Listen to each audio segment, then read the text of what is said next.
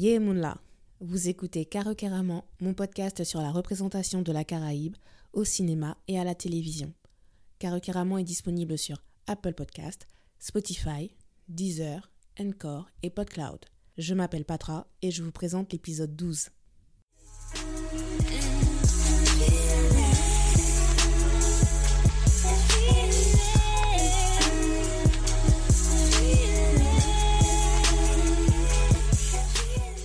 Nous voilà de retour pour l'ultime épisode de la saison 2. Il aura fallu quasiment un an, mais ça y est, nous y sommes, enfin. Faisons un petit bilan précédemment dans Karikiraman. Cette saison 2 était placée sous le signe de la jeunesse et de l'amour sous toutes ses formes. Il y a d'abord eu la romance entre deux jeunes en fin de vingtaine dans The Sweetest Mango qui se déroulait à Antigua. Ensuite, avec See You Yesterday, on a discuté de la représentation de l'amour pour ses origines caribéennes. On a poursuivi avec l'amour entre femmes et hommes soumis au colorisme dans Aftermath ou soumis au contexte de métissage entre afro-caribéens et indo-caribéennes dans les années 50 avec Green Days by the River. Et si vous avez écouté l'épisode 11 consacré à Bazodi, vous savez pourquoi, je précise bien, afro-caribéen au masculin et indo-caribéenne au féminin. Cette année 2020, je vous ai aussi proposé un hors-série en six parties sur la représentation de l'esclavage dans les films et les séries. Il y aura une suite, je ne sais pas quand, mais le guide serait incomplet sinon, donc euh, il faudra que je le fasse. Et il y a également un hors-série sur la représentation des mamans noires célibataires dans les black sitcoms états-uniennes des années 90. Cette année a été vraiment compliquée à gérer psychologiquement, mais j'en ressors avec euh, une plus grande clarté sur ce que j'ai envie de faire, sur ce que je peux faire. J'ai fait de belles rencontres, j'ai pratiqué la protection de mon bien-être. 2021 sera l'année de mise en route d'une nouvelle étape de ma vie. Et c'est pour cette raison que je veux terminer cette saison 2 avec une œuvre qui me tient vraiment à cœur. Une fois n'est pas coutume, aujourd'hui je ne vous présente pas un film, mais le pilote d'une série Caribbean Girl NYC ou une Guadeloupéenne à New York. C'est parti pour le Yécri qui.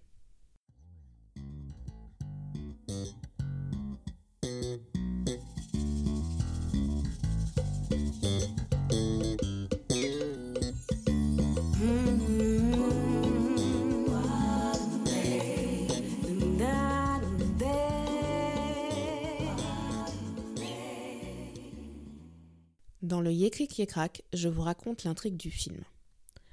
Caribbean Girl NYC est une série créée par la réalisatrice guadeloupéenne Mariette Montpierre. Le pilote a été dévoilé pour la première fois en septembre 2017 lors du Festival international du film Caribbean Tales à Toronto.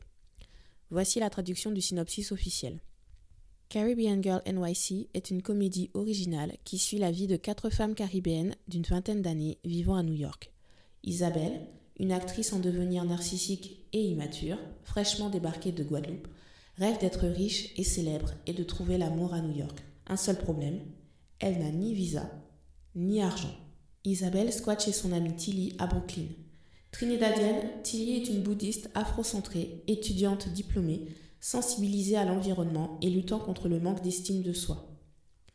Isabelle rencontre ses colocataires, Dana, une étudiante en droit jamaïcaine engagée dans la lutte contre les violences envers les femmes, et Kate, une chanteuse de talent et au cœur léger originaire de la Barbade qui gagne sa vie comme codeuse dans l'informatique. Dans son minuscule appartement situé dans l'une des villes les plus grandes et les plus dures au monde, Isabelle est confrontée à la dure réalité de la vie à New York, à ses grands rêves irréalistes, en s'efforçant de trouver la force de surmonter chaque obstacle pour se remettre sur pied et vivre le rêve américain authentiquement à la caribéenne. Pour que vous compreniez un peu mieux ce que je vais développer, je vous donne un peu plus de détails, donc ça peut-être faire spoiler, mais c'est nécessaire. Ce premier épisode montre les premiers pas d'Isabelle à Brooklyn et surtout ses premières galères. Ce n'est qu'à son arrivée que Tilly lui avoue qu'elle ne pourra pas l'héberger parce qu'elle-même est hébergée par son amie Dana. Mais pas de panique, Dana accepte de dépanner Isabelle quelque temps. Isabelle fait donc la rencontre de Dana et de Kate, qui elle aussi est en recherche d'appartement et squatte chez Dana. Le courant a l'air de bien passer entre toutes les filles. Mais l'ambiance au beau fixe tourne rapidement à l'orage. Dana est en stress à cause d'un dossier où elle doit utiliser des déclarations traduites en anglais à partir du créole guadeloupéen. Elle est persuadée que la traduction est mal faite, mais ne voit pas comment régler le problème. Son petit ami Jason, qu'elle voit déjà comme futur mari, lui demande par Facebook si elle accepte qu'ils aient une relation libre. Dana est dévastée et se confie à Tilly qui lui promet de garder le secret. Le soir même, il y a une soirée où Kate fait son show, parce qu'elle est aussi, euh, comme, comme j'ai dit, elle est chanteuse aussi, et elle invite Isabelle à monter sur scène. Jason est subjugué par cette belle Guadeloupéenne, et c'est à partir de là que Dana perd toute bienveillance à l'égard d'Isabelle et la met à la porte. C'est d'autant plus un coup bas qu'Isabelle n'a plus d'argent et s'est vue refuser le stage qui devait lui permettre d'obtenir un visa pour travailler et rester aux États-Unis. Heureusement, elle peut compter sur Antoine, le vigile haïtien qui travaille dans les locaux de là où elle devait faire son stage. Et bien sûr, elle peut compter sur son ami Tilly, qui même en pleine crise existentielle de je ne sais pas quoi faire de ma vie, j'ai arrêté mes études sans le dire à mes parents, que faire? Tilly trouve la solution pour calmer Dana. Isabelle corrige les traductions du dossier et Dana a gain de cause et accepte qu'Isabelle reste chez elle. C'est comme ça que se passe le premier épisode. Par où commencer? J'ai entendu parler de Caribbean Girl NYC par hasard en 2017. Et en fait, c'était pas totalement par hasard, puisque j'ai appris la connaissance de cette série par le biais de l'Instagram de François Angoston. François Angoston, c'est un mannequin guadeloupéen que je suis sur Instagram depuis 2016, je crois. Et bon, c'est trop mon chouchou. Donc franchement, c'est ma muse, euh, j'aime trop. Et donc, il avait mis une euh, vidéo teaser sur son Instagram. J'en avais parlé ensuite euh, sur mes réseaux sociaux, sur mon blog myinsane.com, et je précise que je l'avais fait bien avant que les médias anti reprennent l'info. Je dis ça, je dis rien. En tout cas, l'idée de réunir quatre jeunes caribéennes dans une ville mythique m'avait conquise immédiatement. C'est exactement le genre de série que je rêvais de voir quand j'étais ado, fin des années 90, début des années 2000. Pour mon master d'histoire, j'ai analysé plein de séries jeunesse françaises et c'était frustrant pour moi de voir à quel point nous étions effacés du paysage audiovisuel ou alors mis en lumière d'une façon caricaturale. Par exemple, la BD flamboyant. Mais le point de départ de Caribbean Girl NYC n'a absolument rien d'inconcevable. C'est pour cette raison que j'avais choisi le pilote de la série pour tourner l'épisode 0 de Karukeraman enregistré en août 2018. Je n'ai pas l'intention de le mettre en ligne, ou en tout cas pas dans son intégralité, avant de me lancer dans la saison 3, je voulais faire le point sur mes attentes de spectatrice. Cela fait plus de deux ans maintenant que j'analyse du contenu culturel caribéen. À l'époque, j'avais choisi de commencer le podcast avec ce qui me semblait être un bon exemple du potentiel du storytelling guadeloupéen. J'ai donc envie de revisiter cet épisode avec le recul que me donnent ces deux ans de visionnage de films. Dans l'épisode 6 euh, avec Neg Marron de Jean-Claude Barmy, j'avais posé la question du regard que nous posions sur nous-mêmes. Dans Negmaron, on voit la volonté de montrer la dure réalité derrière le cliché de la Guadeloupe euh, carte postale, et même si la représentation des jeunes hommes est plutôt nuancée, au final, ce film est quand même déprimant. En termes de représentation de la famille, de la société guadeloupéenne, et puis surtout des femmes. D'une façon générale, j'ai l'impression que les cinéastes guadeloupéens sont dans une démarche de mettre en scène la souffrance du peuple ou de montrer un peuple en lutte permanente. Et c'est très bien, mais nous sommes des êtres humains et on a le droit aussi de s'amuser un peu, on a le droit de s'évader de notre quotidien, on a tout simplement le droit de rêver. Avec Caribbean Girl NYC, mon questionnement est comment nous présentons-nous au reste du monde? Comment nous rêvons-nous? Préparez-vous pour les connexions caribéennes.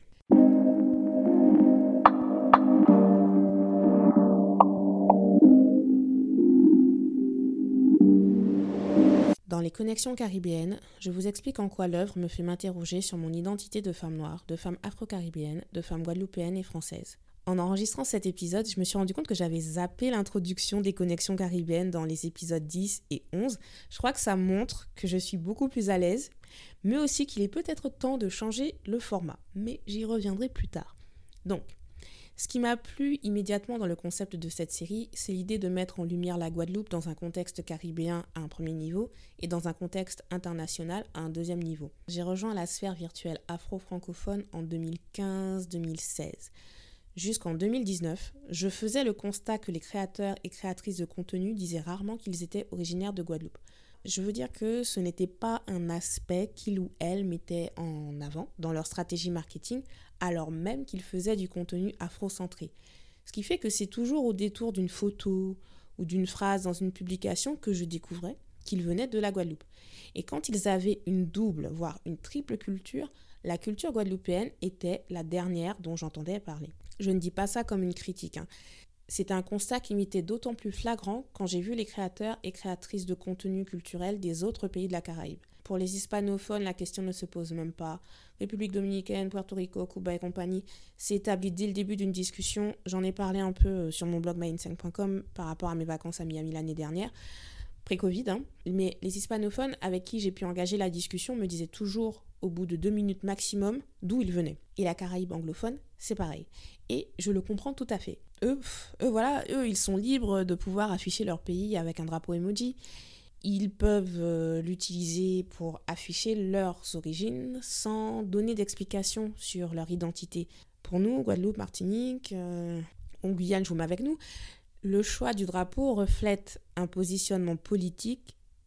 Soit on prend celui avec le soleil et la canne à sucre qui évoque euh, le système euh, esclavagiste, et dans ce cas-là, euh, c'est le drapeau emoji qui a été retenu. Ou alors, on prend celui du Suriname, qui est le drapeau le plus proche du drapeau indépendantiste, fond rouge, bande verte et une étoile. Ce que j'essaye de vous dire, c'est que lorsque j'explorais cette sphère caribéenne anglophone il y a deux ans, je n'avais pas besoin de chercher pour identifier le pays d'origine des gens. Et je veux que ce soit la même chose pour moi. C'est pour cette raison que j'ai changé euh, mes bios de réseaux sociaux. Je ne voulais pas juste être localisé en Guadeloupe, je voulais être, bon surtout que je ne suis pas, je n'habite pas en Guadeloupe, mais je voulais être identifiable immédiatement comme guadeloupéenne. Donc j'ai ajouté le mot Guadeloupe. J'ai même fait un hashtag et c'est pour cette raison aussi que j'ai choisi d'appeler le podcast Karukéraman, parce qu'il est évident que j'ai envie d'être écouté par le plus de monde possible, mais ce que je fais, je le fais d'abord pour un public guadeloupéen. Ça, c'est clair dans ma tête. J'ai déjà parlé à plusieurs reprises de mon rapport complexe avec la Guadeloupe, alors que j'y ai été élevée.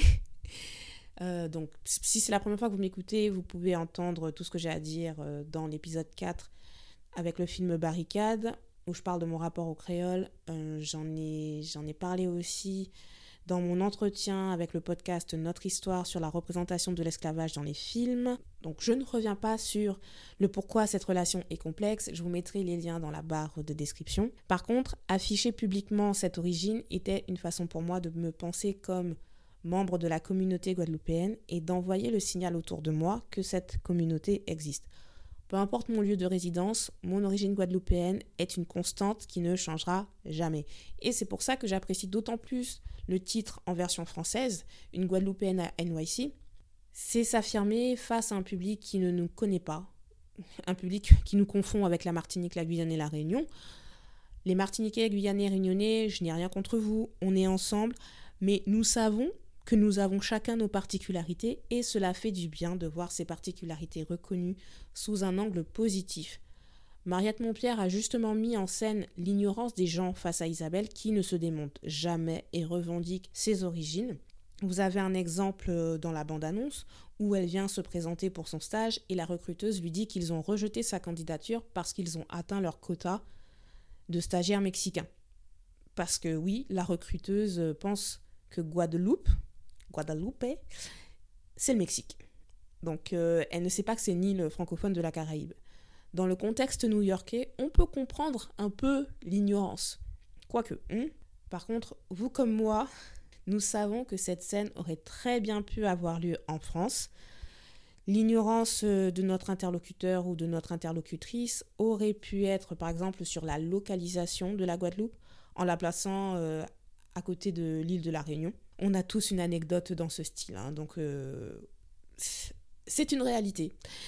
Ce qui est intéressant dans Caribbean Girl NYC, c'est de montrer que cette ignorance se trouve aussi dans la Caraïbe avec le personnage de Kate. Lors de la première rencontre entre Isabelle, ça aussi c'est dans la bande-annonce, donc je ne suis pas en train de vous spoiler. Lors de la première rencontre entre Isabelle et les amis de Tilly, Kate trouve le nom de Guadeloupe, élégant, avant de demander où ça se situe. Et là, Dana, euh, la Jamaïcaine, rattrape la gaffe et dit à Kate que c'est dans les Antilles françaises. Mais elle le dit sur un ton vraiment... Euh, c'est une information évidente que tu devrais connaître. Entre Tilly, Kate et Dana, on a la représentation de la place euh, de la Guadeloupe dans la Caraïbe, je pense. Il y a des gens qui ont eu un contact direct, comme Tilly et Isabelle, qui se connaissent parce que Isabelle a fait un séjour linguistique à Trinidad. On peut donc dire que la Guadeloupe communique dans certains domaines avec d'autres îles et ne vit pas complètement repliée sur elle-même. Ensuite, il y a des gens comme Dana qui connaissent l'existence de la Guadeloupe, peuvent la placer sur une carte parce qu'ils apprennent la carte de la Caraïbe à l'école, tout comme nous d'ailleurs. Hein. C'est pour ça que, une parenthèse, hein, c'est le dernier épisode, vous connaissez, vous connaissez, je ne comprends pas le débat actuel sur l'enseignement de l'histoire-géographie en Martinique et en Guadeloupe. Je pense avoir eu de bons profs tout au long de ma scolarité et je pense que d'une façon générale, euh, les profs euh, en Guadeloupe euh, sont de bons profs. Je ne pense pas être un cas isolé. J'ai appris la carte de la Caraïbe au primaire. Je suis sûre de l'avoir refaite au collège parce que je me souviens d'un débat sur comment définir la Caraïbe. Je, je crois qu'il n'y a qu'au lycée où la thématique n'a pas été abordée officiellement, mais Bref, pour mes années ici, on n'en parle même pas parce que voilà. Hein. Mais en tout cas, quand j'ai commencé le podcast, j'étais comme Dana.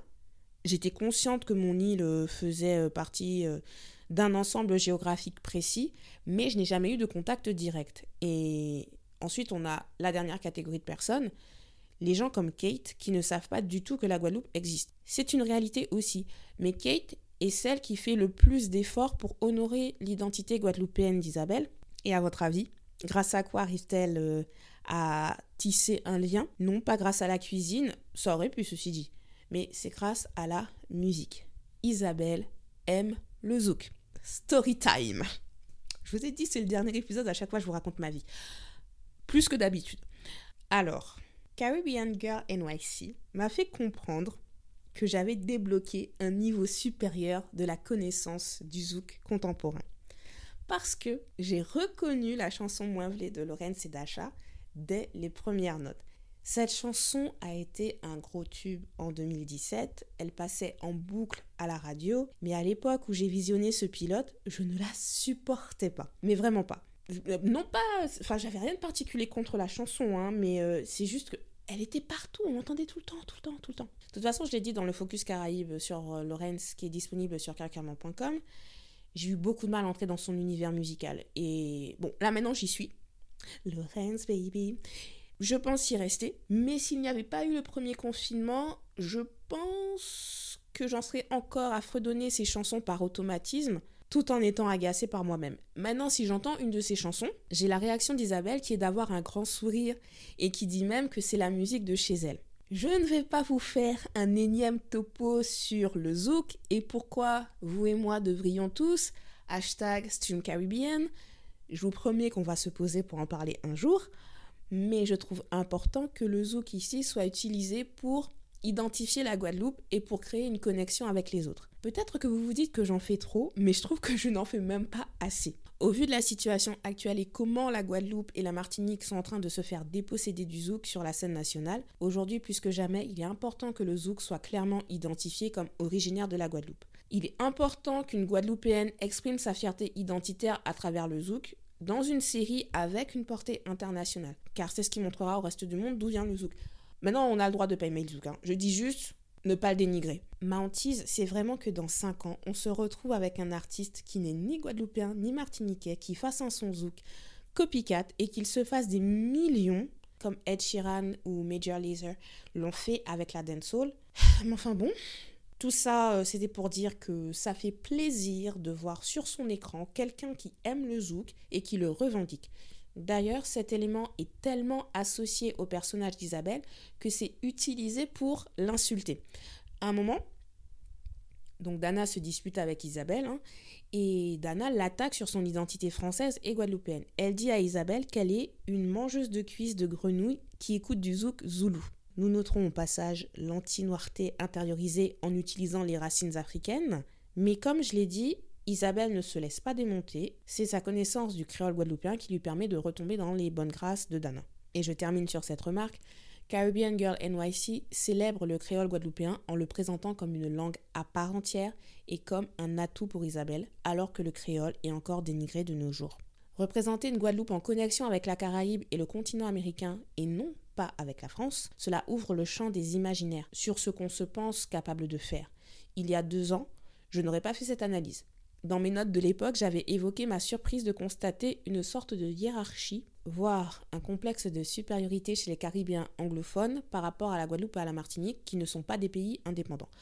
Je pense toujours que mon ressenti à ce propos était juste et qu'on nous voyait comme des gens assimilés sans culture spécifique, mais la situation a changé en deux ans. Et je crois que c'est notamment grâce aux images des groupes à peau du carnaval de 2018 et 2019 qui ont bien circulé sur les réseaux sociaux. Ces groupes mettent à mal la représentation d'un peuple qui rejette ses racines africaines. Même si, encore une fois, sans vous refaire toutes mes démonstrations des épisodes 10 et 11, être caribéen aujourd'hui n'est pas synonyme d'être noir et n'est pas synonyme d'afro-descendant. Ma conversation avec Carrie du podcast Carrie Friends m'a fait prendre conscience que cette distance entre les îles disparaissait quand on était dans la diaspora. Il est plus facile de construire des liens interpays caribéens quand on est à l'étranger. Cette barrière de la langue n'empêche pas d'avoir de l'intérêt pour les autres et d'être solidaire dans les moments de peine, mais aussi dans les moments de joie. Et justement, quelles sont les peines et les joies des Caribéennes dans la vingtaine, dans l'une des villes les plus connues au monde? Qu'est-ce qu'être une jeune Caribéenne dans la diaspora des années 2010 c'est de ça que nous parlerons dans la seconde connexion caribéenne.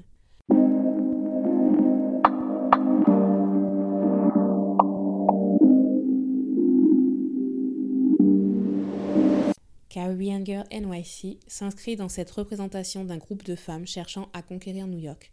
Être une jeune caribéenne du XXIe siècle, c'est être une femme avec des ambitions professionnelles. Isabelle veut devenir actrice, mais elle n'est pas partie aux États-Unis par ses propres moyens elle est là dans le cadre d'un stage auquel elle peut prétendre grâce à son statut d'étudiante à Fouillol. Donc même si les études universitaires ne sont pas sa priorité, elle y a accès. Dans mon hors-série 4 sur la représentation des mamans noires célibataires dans les black sitcoms états-uniennes des années 90, je parle du fait que les études supérieures sont une étape nécessaire pour les femmes noires. Même quand elles n'ont pas les moyens financiers pour faire elles-mêmes les études, elles vont se saigner pour que leurs enfants y aient accès. Elles sont convaincues de l'importance des études. Alors évidemment, le revers de cette situation, c'est qu'il y a une injonction à l'excellence. Et il peut y avoir un complexe d'infériorité pour celles qui n'ont pas fait d'études et un complexe de supériorité pour celles qui en ont fait. Mais sans rentrer dans toutes ces considérations, on peut juste apprécier cette représentation d'un groupe de femmes noires qui donne de l'importance aux études supérieures. Mariette Montpierre prend soin de nuancer le propos avec le personnage de Tilly qui justement est démoralisé et ne s'épanouit pas dans ses études. Et Isabelle est un peu dans la même situation dans le sens où... Alors, je ne me rappelle pas si on dit euh, les études qu'elle fait. Par contre, euh, ce, dont je suis sûre, c'est qu'elle n'étudie pas le théâtre ou l'écriture de scénarios ou, n'importe quelle discipline en lien avec son rêve de devenir actrice. En tout cas, ce n'est pas parce qu'on est caribéenne qu'on ne peut pas prétendre à faire des études supérieures en Guadeloupe ou dans un pays qui n'est pas la France. Je ne connais pas la réputation actuelle de Fouillol, mais à mon époque, au début des années 2000, le campus avait une mauvaise réputation alors que je connais des gens compétents qui y ont obtenu leur diplôme. Le simple fait d'entendre le nom Fouillol mentionné m'a ému parce que je pense sincèrement que c'était la première fois de ma vie que j'en entendais parler sans qu'on y ajoute un jugement de valeur. On l'a juste présenté en tant qu'université ordinaire, ni meilleure, ni pire que les autres, et c'est une université qui est ouverte sur les États-Unis. C'est important en termes de représentation parce qu'une petite fille de 10 ans qui voit ça aura certainement plus tendance à se projeter d'abord en se disant j'irai à Fouillol au lieu de se dire il faut absolument que j'aille euh, étudier à Paris, Bordeaux ou Montpellier. Maintenant, quand on a 20-25 ans, il y a vie universitaire et ou vie professionnelle, mais il y a aussi la vie amoureuse. Chaque personnage représente une approche différente de l'amour. Alors, il faut garder en mémoire les stéréotypes négatifs que des décennies de télévision et de cinéma ont véhiculés et continuent de véhiculer. Les femmes noires auraient une sexualité débridée. Les femmes noires seraient juste des corps disponibles et des matrices pour enfanter autant de fois que l'homme désire. Les femmes noires ne mériteraient pas que les hommes s'engagent envers elles. Elles ne mériteraient pas d'être aimées, tout simplement. Vous savez que j'ai visionné beaucoup de films et de séries, si vous avez écouté mon épisode de Jamais sans mon livre dans le podcast de Dialna, vous savez que je lis quasiment exclusivement de la romance. Là, à l'heure où j'enregistre, je crois que j'ai lu 83 livres. J'ai lu 83 livres euh, en 2020. Et on va dire, il y a... Les trois quarts, c'est de, de la romance. Mais quand je dis de la romance, c'est pas du 100 pages, hein, c'est du 200 euh, pages, 300 pages. Et je lis autant de romances, non pas parce que je suis en manque d'amour ou quoi que ce soit, c'est juste que j'essaye de comprendre comment les autres définissent l'amour. Ah, je précise, tout ce que je dis là, ça concerne exclusivement les noirs et les personnes non blanches. Les romances avec des personnages noirs et les romances avec des personnages blancs sont complètement différentes. Moi, ce qui m'intéresse, c'est de voir ce qui est considéré comme une belle relation amoureuse entre une femme noire et un homme noir. Je veux dire, j'ai ma définition, mais je veux comprendre celle des autres aussi. Et c'est quand même dommage d'être obligé de préciser black romance, femme noire, homme noir, alors que c'est mon podcast. Mais je ne suis jamais sûre que la personne qui m'écoute mettra une personne noire par défaut quand je dirai femme ou homme. Et si déjà vous n'êtes pas sur ma longueur d'onde, vous ne pourrez pas comprendre ma démarche. Avec Caribbean Girl NYC, c'est la première fois où j'ai vu l'amour présenté sous de multiples facettes avec des femmes afro-caribéennes. Il y a Kate la Barbadienne, c'est l'électron libre, son statut Facebook est toujours célibataire parce qu'elle veut garder ses options ouvertes. Et on comprend par la suite qu'elle est attirée par les femmes. On ne sait pas trop si elle est bi ou si elle est lesbienne. En tout cas, c'est une jeune femme qui assume sa sexualité. Elle embrasse Isabelle sur la bouche. On voit cette scène dans la bande-annonce. Mais ce qu'on ne voit pas dans la bande-annonce, c'est qu'elle embrasse Isabelle par surprise. En 2018, j'avais déjà dit que ce cliché du bisou surprise me posait problème. Deux ans plus tard, cela me pose toujours problème. Et au cas où ce n'était pas clair, je reprécise que ce qui me pose problème, ce n'est pas le fait que ce soit un baiser entre deux femmes. Ça m'est égal. Ce qui me pose problème, c'est qu'il n'y a pas un consentement explicite. Laissez le cliché du bisou surprise pour le XXe siècle ou alors déconstruisez-le, mais faut arrêter quoi. Là, franchement, le consentement c'est sexy il faut le normaliser. Donc Kate, c'est l'amour sans prise de tête et elle semble s'intéresser davantage au côté charnel de la situation.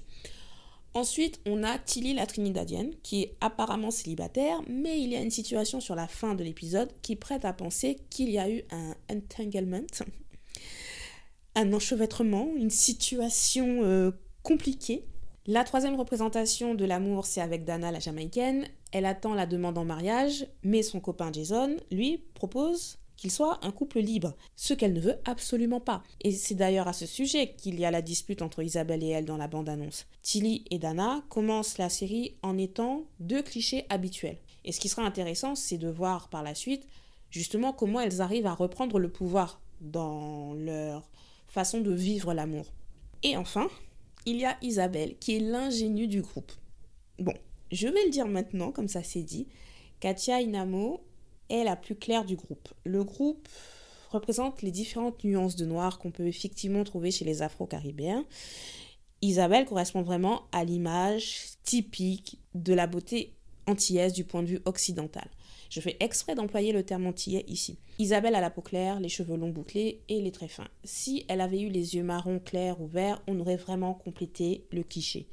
Néanmoins, si on ne regarde que le pilote, je ne crois pas qu'on puisse parler de colorisme, mais il est évident que s'il fallait développer les intrigues euh, des différents personnages sur plusieurs épisodes, il faudrait faire attention à ne pas mettre en œuvre le colorisme qui est bien réel dans les pays de la Caraïbe. Voilà, je tenais à le dire. Ce n'est pas parce que je suis enthousiaste sur quelque chose que j'oublie les enjeux de représentation. Et avec Caribbean Girl NYC, non seulement c'était la première fois que je voyais l'amour présenté sous de multiples facettes avec des afro-caribéennes, mais en plus, c'était la première fois où je voyais la mise en scène d'un début de flirt entre une Guadeloupéenne et un Guadeloupéen. Techniquement, Antoine, qui est joué par François Angoston, est haïtien. Donc on n'est pas encore tout à fait euh, avec un couple fictionnel 100% Guadeloupe. Mais on s'y approche. Le bisounours que je suis euh, était au nirvana pendant les scènes entre Isabelle et Antoine, même si on sent que leur jeu manque encore d'assurance, mais leur enthousiasme compense. Et je le redis, première fois dans mes 30 et quelques années sur Terre que je peux être face à un écran et me dire que je vais assister à la création d'une histoire d'amour avec des personnes de chez moi. Je n'exagère pas hein, quand je dis ça. Avec les... Euh, Bon, allez, je pense que ça compte. Euh, je pense que je peux compter en milliers d'heures de visionnage maintenant. avec les milliers d'heures de visionnage à mon actif, c'est la première fois, mais vous vous rendez compte, c'est la première fois que je vois l'amour représenté par un couple de chez moi. Et ce n'est pas n'importe quelle phase de la relation, ce qu'on voit, ce sont les débuts. Bon, après, c'est peut-être moi qui laisse courir mon imagination. Dans le pilote, Antoine apparaît surtout comme une sorte de grand frère qui peut donner des conseils utiles à Isabelle. Leur relation pourrait être purement platonique, mais euh, là, j'ai envie de dire que si leur relation est platonique, c'est, ça serait même mieux parce que vu comment ils sont beaux tous les deux, est-ce que vous imaginez le niveau d'engouement pour leur couple si le scénario insiste pour les garder séparés?